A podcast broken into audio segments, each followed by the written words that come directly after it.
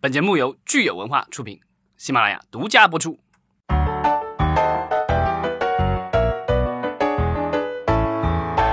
欢迎大家收听新一期的《影视观察》，我是老张。我是大米，大家好，我是石溪。对我们再次感谢十一 Studio。一直感谢。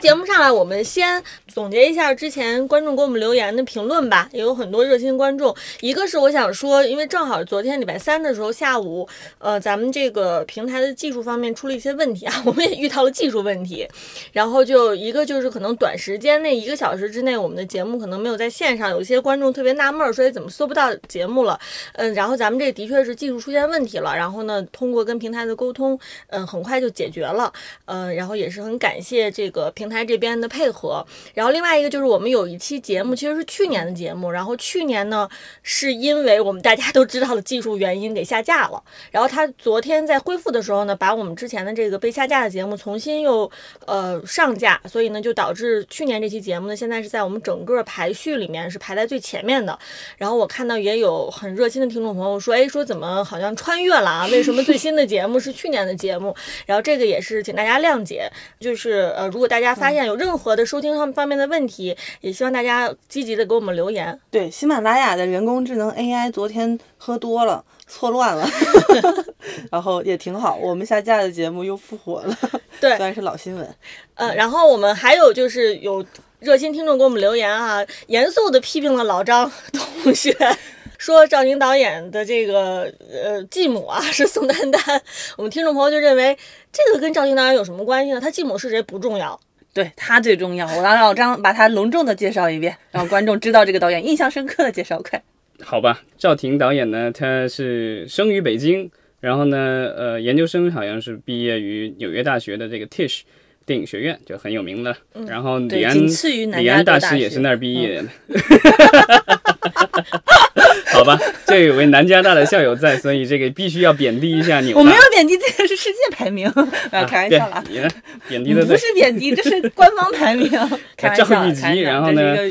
观众朋友不要 diss 我，这只是一个校友和校友之间的娱乐对话。对，然后呢，他他因为在美国学的电影，所以后来他其实也就留在美国发展了。然后在美国其实拍了两部独立电影，之前好像在圣丹斯什么的也有一些提名，然后也有呃一些这个不错的这个反呃就什么评论家的反馈吧。当然这两部电影比较小众一些，所以可能看过的人不太多。反正我是没有看过，当然呃大家如果有看过有喜欢的，也可以欢欢迎给我们留言。对，哪他有一部一部电影叫《哥哥教我的歌》啊，这个比较绕口，这可能是中英中文译名的问题。那个 Songs my brothers taught me。这个是这个二零一五年的一个电啊15影，年然后基本上也都是美国的演员，跟中国应该没有什么太大的关系。他起名的时候应该就是英文起了，然后翻译成中文觉得有点绕。，然后另外一部那个可能稍微名气大一点啊，叫这个《骑士》The Rider 啊，这个比较有意思的是说，它其实讲的是一个这个牛仔，然后。呃，骑马，然后后受伤了以后，然后就是那个脑子好像被撞坏了，然后后来就骑马会有问题，然后但是他这个自强不息，然后又重新的回到了马背上的这样的一个励志故事啊。当然，这个这个片子比较有意思的地方就在于它是真人真事，而且里面演这个骑士人就是现实生活当中的这个骑士，在现实当中的牛仔演他自己在电影里。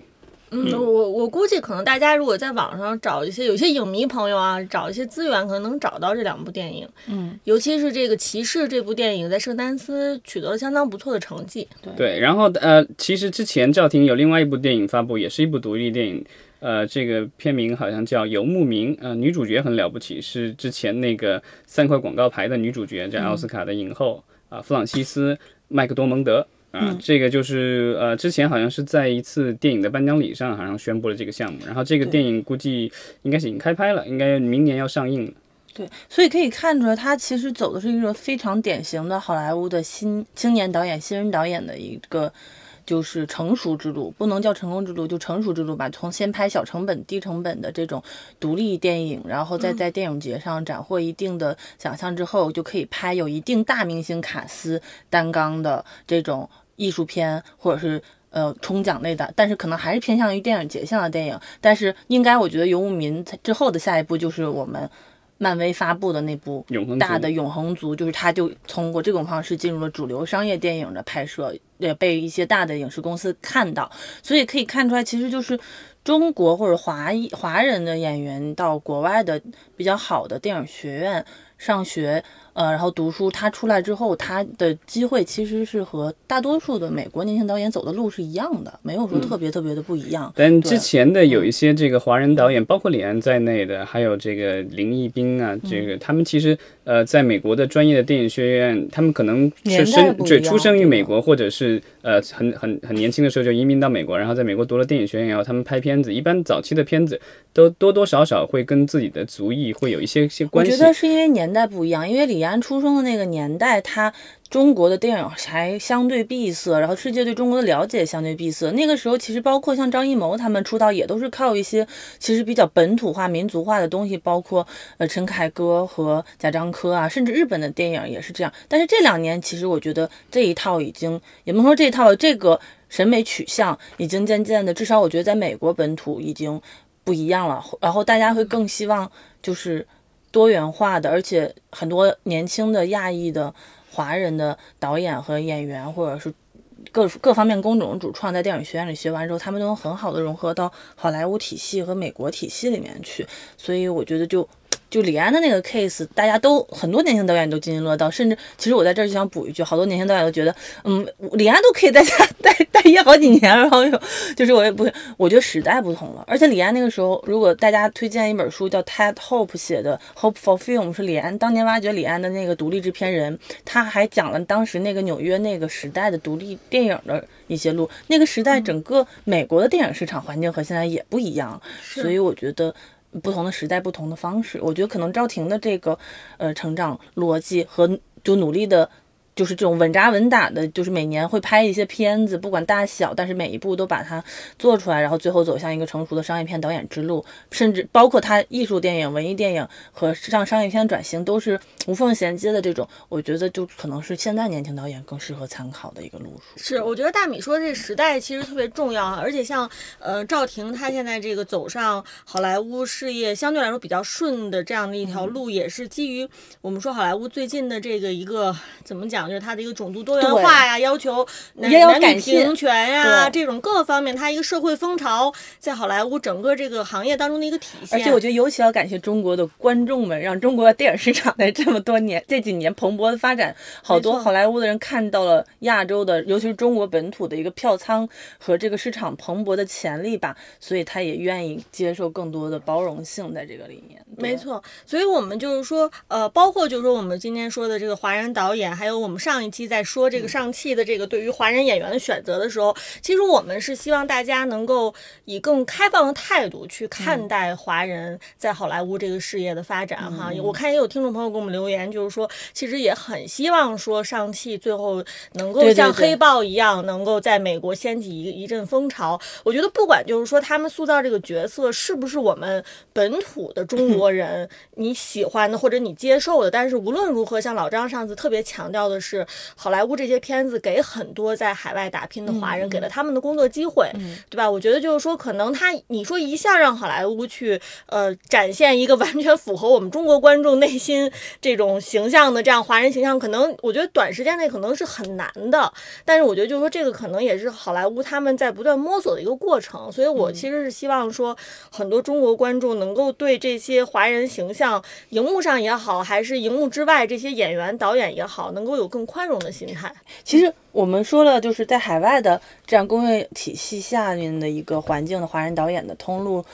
就相对来说是比较没有什么特殊之处的，不会说这个华人导演比其他的外国的就美国本土导演有什么。那我们就看一下最近国内有一部动画片，然后有一位特别特别。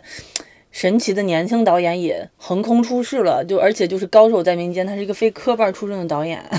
就是我们今天也是，其实这一期想要聊一聊的一个一个最近大热，就是黑马，就是哪哪吒吒以及哪吒的导演饺子。对我们今天录音的时候，其实是周四哈，今天是八月一号。然后我们进录音棚之前，这个哪吒的票房已经成功突破十四亿，是吧？13啊，十13亿，马上奔着十四亿就去了哈，相信今天晚上的时候应该就会超过十四亿就。超过十四亿。十四亿的话，就是我们现目前为止，呃，整个中国的动画电影的票房记录的话，是未来啊那个什么疯狂动物城。疯狂动物城对，疯狂动物城大概十四亿多。那个的话，就是我觉得今天晚一些时候或者明天，应该这个哪吒就可以成为呃新的第一名了。是，然后另外它其实已经超过了国产电动画电影的第一名，就是大一五年的大圣归来》九亿多，对啊，嗯。所以就是说，呃，这部电影的话，肯定是在这几年内，我觉得可能都会是一个就标杆式的电影吧。对嗯，我相信就是大家最近肯定也是被哪吒给刷呃刷屏哈，轮番轰炸这个新闻。那我们其实是也是说，呃，想聊一聊说，哎，这部电影的成功到底对我们行业未来的走向有会有产生什么样的影响？它给我们行业从业人员能有什么样的启示？然后也希望跟大家探讨这个问题。就毕竟因为我们不是一个影评节目，对吧？对对对我我觉得我们毕竟是作为行业从业人员，所以我觉得大家其实是可以更多的从这个行业从业人员的角度来看看，说，哎，这一部电影它的成功到底对我们个人以后在电影行业里面从业能有什么指导意义？就这次想聊这个选题，就比较有大感触，就是，嗯、因为看了一个视频，就这个视频在基本上就这两天在朋友圈里疯传，就是采访这个动画片导演饺子的一段视频。如果没有看的听众朋友，可以到网上搜一下，因为很多公众号都有转，对就是大概就是呃饺子还有这个动画的一系列的主创团队的一些人，很朴实、很朴素的讲了讲他们的这个心路历程和这个过程中的艰辛，并不是很多人都说的特别的好，也有很多人会说很多有槽点的地方也都摘录进来了。那我觉得，然后加上最近又有很多公众号。嗯，又又又又又又又开始，就是我觉得就是从一五年大圣开始哈，这个标题就差不多，中国动画什么什么什么动画片票房突破什么什么，然后中国动画电影的春天又要又要来了吗？然后就这个标题的后半段，动画电影春天要来了吗？就基本没变，前面的名字就不停的变，但是就这么多年过去了，为什么就是春天？为什么总是跟诈尸一样，就是这么来？它而不是一个持续的，就很像北京的春天。对，其实可以聊一聊，就是就是，如果真的是一个行业上的一个契机或者机会，肯定是就每一次有这样的新品类或者是一个品类，它突破了记录，证明了市场的存在，都会带来一波投资热潮或者是投资向好的事情。但是未来的两年到三年，到底这个行业要如何自处？呃，那大圣之后，其实我们等了四年吧，才迎来了整整四年，整整大圣是一五年的暑期档嘛？对，嗯、来迎来了这一波。当然，我觉得也是差不多一个动画电影的孵化，大概四到五年吧。哪吒用了五年的时间，白蛇也比较久，今年上半年两部爆款嘛。哎，白蛇是去年的还是上半年？今年上半年的，今年对吧年初的，年初的，对对，一月份。对，然后暑期档现在很较好的，可能还有《全职高手》和《罗小黑战记》，就搞不好今年最红的是中国动画电影，对吧？但是这一次哪吒就是真的能够让我们的市场好起来。那如果真的能够带来一波新的钱，那我觉得我们看一看哪吒的这个主创他。跟我们讲到的这个电影的艰辛，甚至这个主创都不是科班出身，就是他能带给我们一些什么样的启示？我觉得我们可以交流交流。就两位可以先说一下，就是不是动画迷的，张老师先来张老师先来，我想听一下不是动画的，但是做过大特效电影的张老师 说一下。对，没有了，那个电影我片子我是昨天去看的啊，我觉得就是还是让我挺惊喜的。然后呃，不但动作场面够精彩，然后台词其实也非常的 有一些有有热血的地方，当然也有很多比较搞笑的一些设计，我觉得还是挺挺走心的一部作品。呃，然后但是我觉得它的这个这么受欢迎，让我还是挺惊讶的，因为其实相对于其他的一些动画片来说，我觉得。呃，它在故故事的技术上面是有一定的突突破的，但是你具体的这个突破性有那么大吗？我觉得也不是。但是我觉得它这一次的表现能那么亮眼，可能也是天时地利人和吧。因为之前我们也聊了这个，其实我们在暑期档的前瞻的时候，其实好像都没有提到过这部电影。这个我觉得那个时候好像还没有完全确定它是定档吧？我们聊的时候比较早，对我们聊的很早很早，他发的预告片儿，呃，应该说差不多会暑期上，但具体时间没有定。嗯对，也是可能最近没什么片儿了。对，而且在目前的这个架势看来，这个片子很有可能是今年暑期票房最高的电影，不管是国产还是进口。对对，现在按照真猫眼人还是动画猫眼的预计的话，应该是已经奔着三十亿去了。当然有没有三十亿，这个我们到时候看。但是我觉得二十亿应该是。对，现在已经十几亿了。我觉得就是这个周末过了以后，可能都已经过二十亿了。刚才听老张讲，就是说好像觉得说，哎，这个技术上是 OK 的，达标的，但是也没有那么强的突破啊。但是我其实想说，就是你你其实对于动画电影来说，这个技术突破可能它是你，咱们别说是现在中国本土的情况，其实在美国好莱坞，你说迪士尼那些动画，它每一部它能有多少技术突破？其实它是一个非常非常难的一个事情。像我们说去年这个你能看到眼见看到技术突破，当然是这个蜘蛛侠，对吧？对蜘蛛侠平行世界，大家都说哇，这个技术真是突破了哈。但是你说，其实像迪士尼这些电影，呃，《疯狂动物城》，我们是一看是技术是一个让你能够眼见到的突破，但是总对对，但是你总的来说，其实动画电影的技术突破，我觉得。并不是说在我们现在目前国产这个动画电影应该能讨论的话语范畴之内，对所以就是说，我觉得就是说，它如果技术是达标的，其实就是已经就是是 OK 的。但是问题就是，我们现在好多国产动画电影其实连达标都很难，对对吧？所以就回到说大大米最开始说的，就是好像当这个主创我们这个导演他在讲背后种种制作这个艰辛的时候，你就会发现说，哎，原来我们中国动画电影出一部。OK 的技术没问题的电影，居然是这这么难，费劲的就是我们就根本不要提说技术突破不突破了哈，就是连达到最基本的我们说这个生产质量的标准，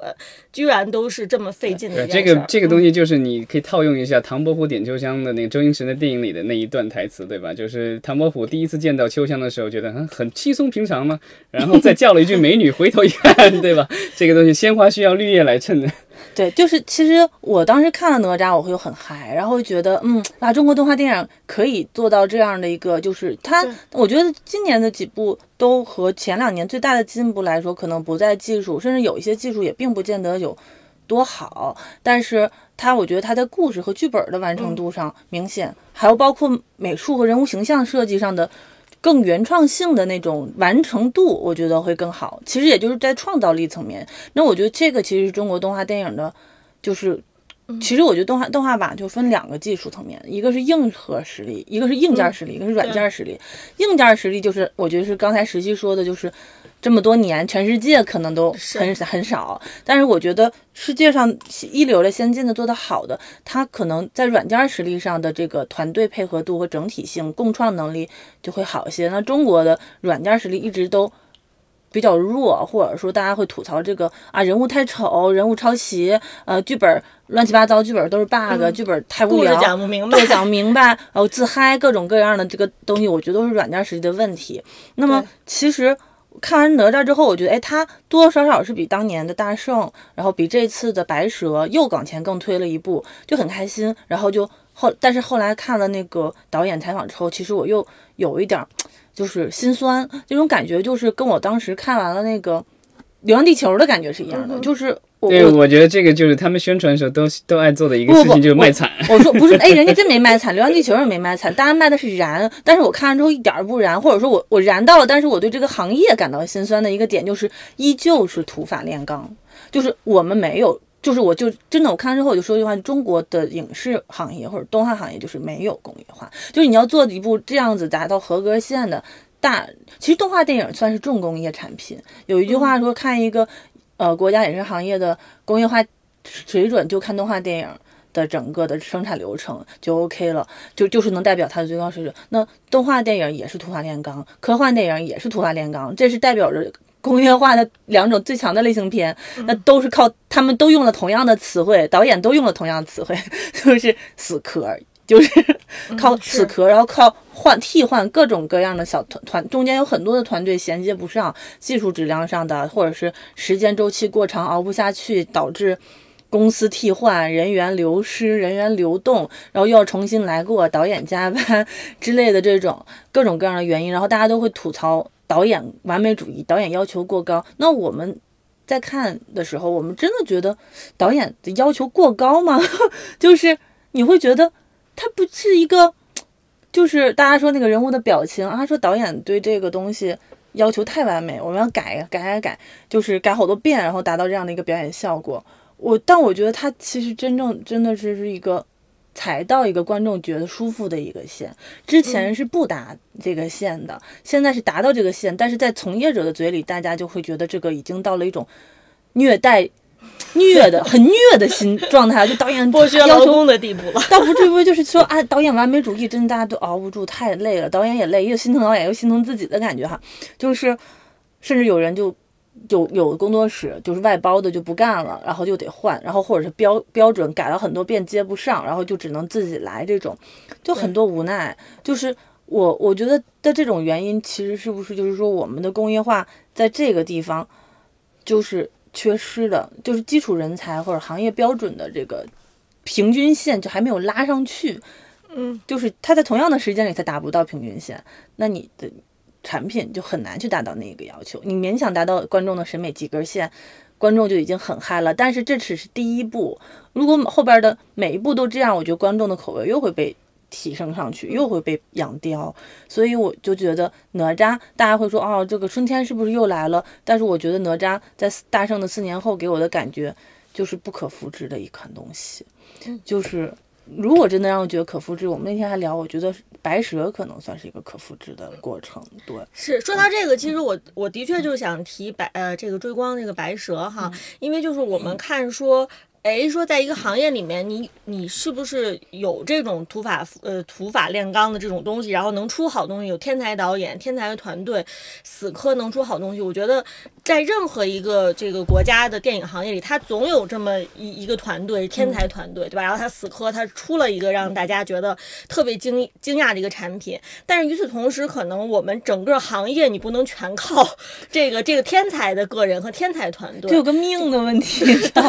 所以就。说其实你在一个行业来说，我们说也有少少部分这样的天才导演做出天才作品，但是与此同时，在剩下的这些人，我们怎么活，我们干什么？所以咱们其实就是说，为什么就是说我们觉得说这个时候再重提呃白蛇，可能是会觉得说哎这这两个案例其实对比起来看特别有意思哈。其实相对来说，我觉得呃追光它在创立之初，它其实相对来说是以团队建设先行这样的一个这个理念，它其实是想。想要向这个呃东方梦工厂啊，向梦工厂去看齐，想要想要做一个很稳定的团队，对吧？我们看其实稳定的流程，稳定流程，稳定的团队，然后在这个基础上，这个逐渐提高技术。呃，所以虽然就是说之前可能好几部这个追光出的电影都不是看上去票房都不是那么成功哈，但是我觉得他哎到今年。呃，终于就是在他的三部电影，对吧？前面有至少三部电影了，之后哎出的这个最新的《白蛇》，它基本上这个票房。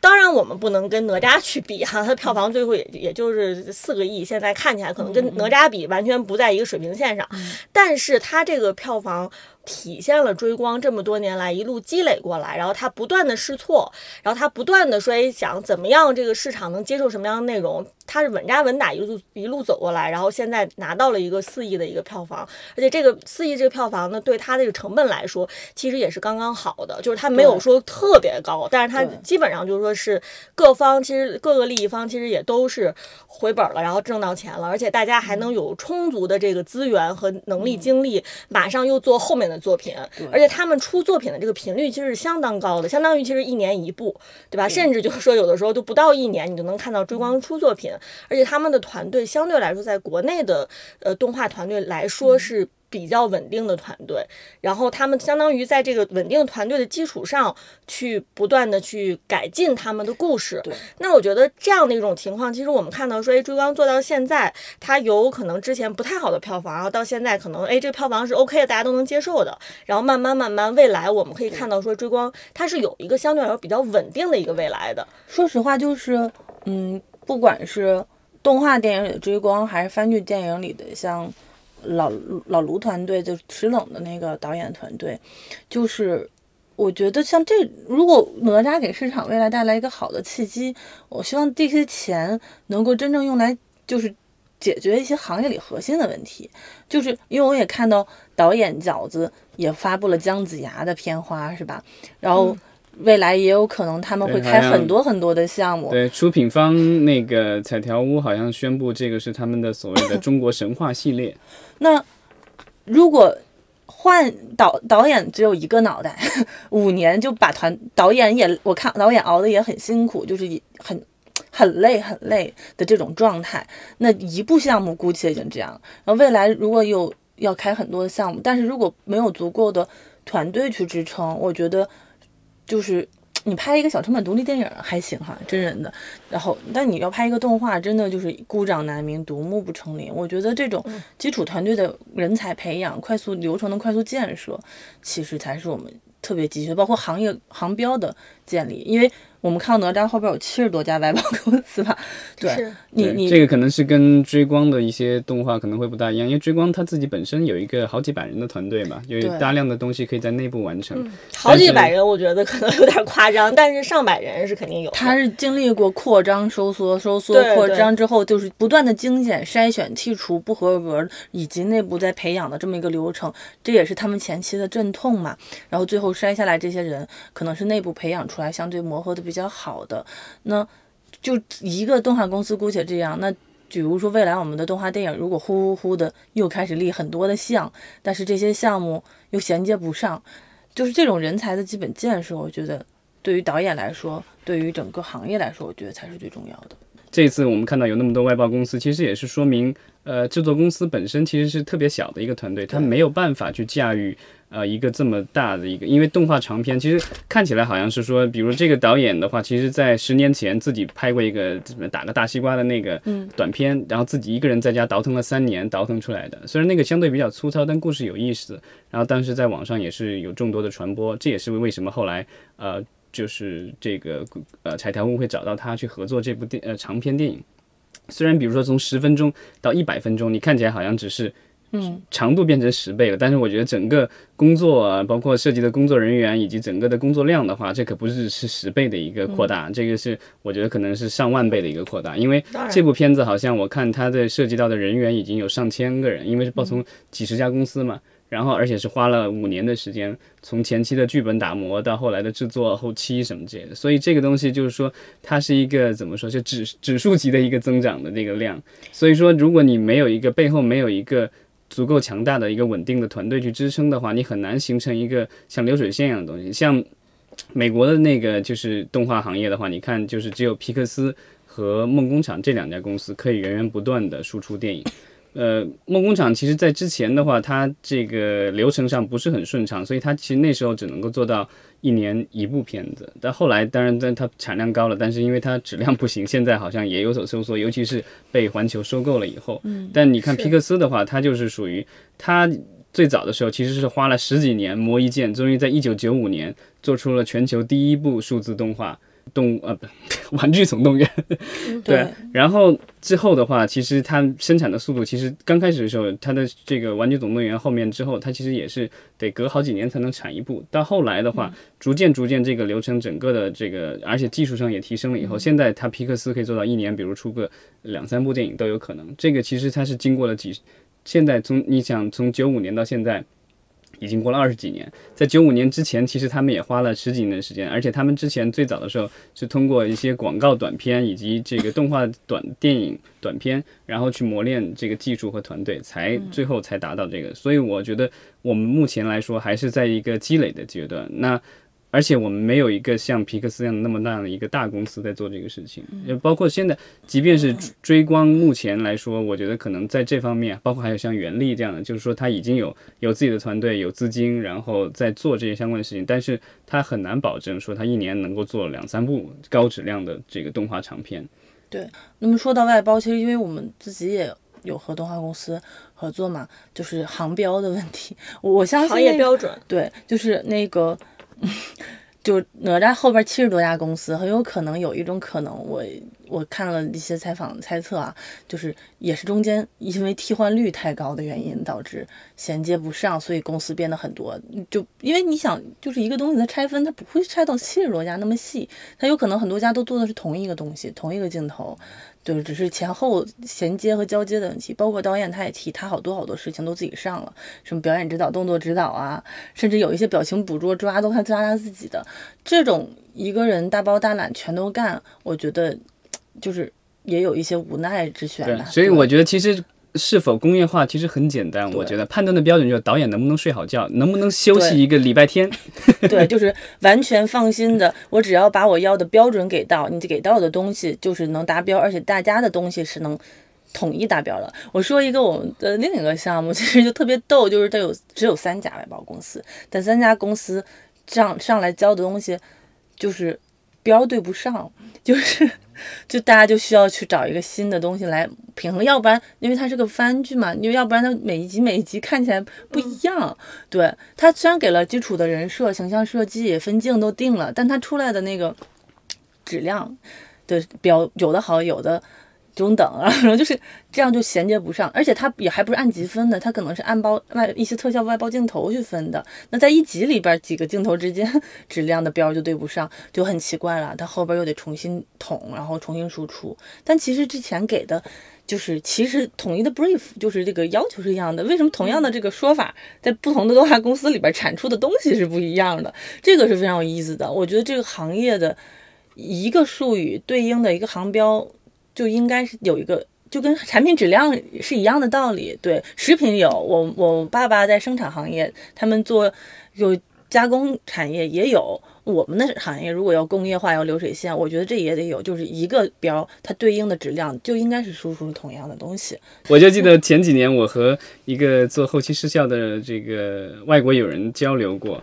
那个他跟我提供了一个消息，我当时觉得就特别有意思。他就说，因为我们的不管是真真人电影还是动画电影，它如果这个后期视效分包的话，不同的公司做嘛，那会产生不同的文件。嗯。然后他说，这个就是中国的这个后期视效行业混乱到什么程度，就是说。大家对所有的这些视、这些视频、这些文件都没有一个统一的命名标准，嗯，所以就是说，等到他们都传那个文件的时候就很乱，就大家都不知道这文件是干嘛的。对，所以这个这就是连一个命名大家都达不到一个统一的标准的话，我觉得其实。你要说的这些什么效果啊，或什么的都很难的。大家最近有人在说啊，这个啊，你看是不是封神题材又要出来了？老 IP 魔改又要又其实是一条道路。我其实特别想说的一件事情就是，烂片儿里边也有这些东西，好片儿也有这些东西。它真的是细节决定成败，不是什么大的题材决定成败。什么什么题材都可以拍，但是。我觉得导演有句话叫“用真心换真心”吧，这听起来很感性。那我觉得把它用理性化和流程的这个从执行角度来说，就是我觉得导演至少他抠的很完美主义、很细的这个东西，就是说明了我觉得细节决定成败。而且而且而这些细节，我觉得应该是全行业去提升的意识，不是说靠一个导演在后边没完没了的甩鞭子，甚至到最后不行只能自己上去完成的，那真的就只能累死。一两个，然后鸡犬升天，这种我觉得大家如果都抱着这种就是占便宜的心态去做一行，我觉得就不要做了。如果大家都很热爱的话，也真的心疼我们的中国的年轻导演和人才的话，我觉得大家可以想一想，怎么让他们就是更在一个更舒适的环境下，就像赵婷一样，我觉得他应该是在一个整个的流程化体系下，他才能稳扎稳打的用四部片子。展示他的才华，但是中国有多少年轻导演的才华，因为下面的团队衔接不上，就只能憋死在脑子里，对吧？或者是因为沟通上面不顺畅，只能憋死在中期就停滞了。其实有很多很多这样的项目的，所以我觉得中国这么大的人口基数，不可能没有人才，不可能没有另第二个像导导角的这样的导演。但是我觉得不要再有第二个项目还是这样子。嗯，当然很难哈，但是我觉得相，我觉得难以避免嘛。我觉得在至少你要弄一个团队，把这个整体的水平都提升上去，至少五到十年吧。我觉得至少我们下回说，不是导演一个人死磕出来的，是。五个人四个出来的，那就说这团队里有五个人可以分担了，是吧？那未来就变成五个人就可以变成五十个人，然后再过个十年可能就变成五百个人，那这五百个人就可以成为行业的中坚力量，而不是说永远就是青黄不接，就只有这一个导演，只有田田导大圣的田导，只有饺子，只有有追光的那一百多号人，然后在他们自己的房子里边去做，那等到他们这一代人没有了之后，是不是就？就没有了，因为我觉得香港电影其实就是这样的一个问题才消退的，就是青黄不接的问题。对，其实你那个就是可以举个例子，比如说那个美国的这个所谓的物理特效 （physical effects） 这个行业的话，那他当年那个就是有一个老爷子叫 Stan Winston，就是啊，他当年是遇到了一位才华横溢的这个年轻电影人叫詹姆斯卡梅隆，拍第一部长片这个终结者。嗯，呃，然后他们这个就是他其实。片子很廉价当年，然后但是就是大家看第一部《终结者》里面，其实有一些镜头，比如那个施瓦辛格这个扮演的终结者自己给自己治疗那个手，把手臂打开啊什么的，这个其实都是很逼真的特效，但这是很很低低低廉的价格做出来。那当时其实也是因为卡梅隆对这个要求特别多，而且呃，尤其是拍到第二部的时候，当时就是比如说这个，我不知道大家对。第二部这个就是《终结者》印象有没有深刻？这刚开始第一个场景出来，然后这个机器人就是踩在头骨上，然后把这个头骨踩碎，人的头骨踩碎。那个镜头据说是踩碎了几十个这个就是假 假头骨，然后这个也是导演的要求，就是说这个踩的不好看，再来一个。然后这个人人家老老爷子就一直给他在造造那个人的头骨。这个东西就是导演确实要逼，但是我觉得就是你的工匠也得做得好。对，然后。之所以就是这个公司，到后来这个 Stan Winston 等于是把这个把这个所谓的物理特效这个做的是登峰造极，这也是为了为什么后来这个就是侏罗纪是侏罗纪公园能够这个那么逼真，因为后来他们确实给他造了那个机械恐龙，嗯，这个东西就是一代的传承。然后 Stan Winston 的几个弟子分别又创办了不同的这个物理特效公司，这三家公司啊，就是目前也是整个好莱坞的这个所谓的物理特效的这个。中坚力量，嗯，我们现在这个熟知的这些很多的电影，包括还有美剧，像那个就是呃《行尸走肉》什么的，也都是由这些公司，这些就是几个师兄弟，然后等于这这个老爷子带了几个徒弟，然后几个师兄弟创，等于把整个行业做起来了。这个我觉得就是这个是我们可以借鉴的一个模式，就是说，呃，这个行业的话，我觉得就是学校培训是一方面，另外的话，我觉得专业的培训就是在。工作当中的这种学习也是非常重要，大家是不断的去积累经验，然后把整整个的水平提高，然后等于是会造福于整个行业。这样的会用不着，就永远都是导导演在那儿，这个这那个就 对，也不怕一个一个，比如说视效的负责人，或者就突然觉得我我不行了，我要走了，走了之后就整个素材都接不上，整个工作流程都接不上，就全大家都要停下来或等，或者找下一个人的时候就又变了。就其实这个就动画行业的这个问题，只是整个行业的冰山一角。回到那个视效的那个，当时他们就告告诉我说，就是你看一个这个视效师怎么去命名他的文件，你都能看得出他是哪个公司培养出来的。对，然后也希望听众朋友给我们留言，谈谈你对哪吒的成功啊，然后你认为对我们行业将会产生什么样的影响？然后也希望有更多的这个高质量的、高票房的呃国产动画电影的诞生。对，然后也希望有就这样初心的年轻创作者们也不要灰心，就是至少现在这个市场观众是。对大家很真诚的，对，而且这个天花板，对吧，已经被人再抬高了一次，希望大家有有踊跃的再把它再抬高。对，然后今今年可能就是没有什么好莱坞大片和真人电影对抗，然后哪吒就异军突起，但是本身它质量也是非常好的，我非常喜欢，我二刷。然后，但是我希望有一天我们可以看到中国动画电影跟好莱坞大片跟真人电影硬刚的时候，也能够。就像迪士尼动画，像当年《疯狂动物城》一样，在一个冷门的档期里达到十四亿的票房，这样的事情也还会继续发生。对对，好，谢谢大家，谢谢大家。嗯。